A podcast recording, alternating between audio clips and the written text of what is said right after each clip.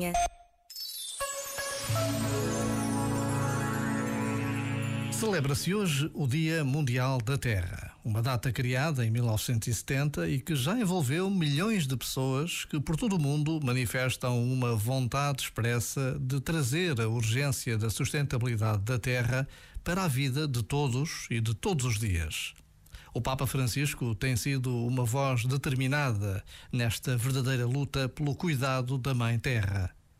Neste tempo que vivemos, em que todos os dias somos confrontados com cidades arrasadas, com a destruição completa da vida, estejamos a falar da morte de homens, mulheres e crianças, estejamos a falar da destruição das florestas e dos campos semeados, dos animais, de tudo e de todos, a celebração deste dia ganha uma nova dimensão.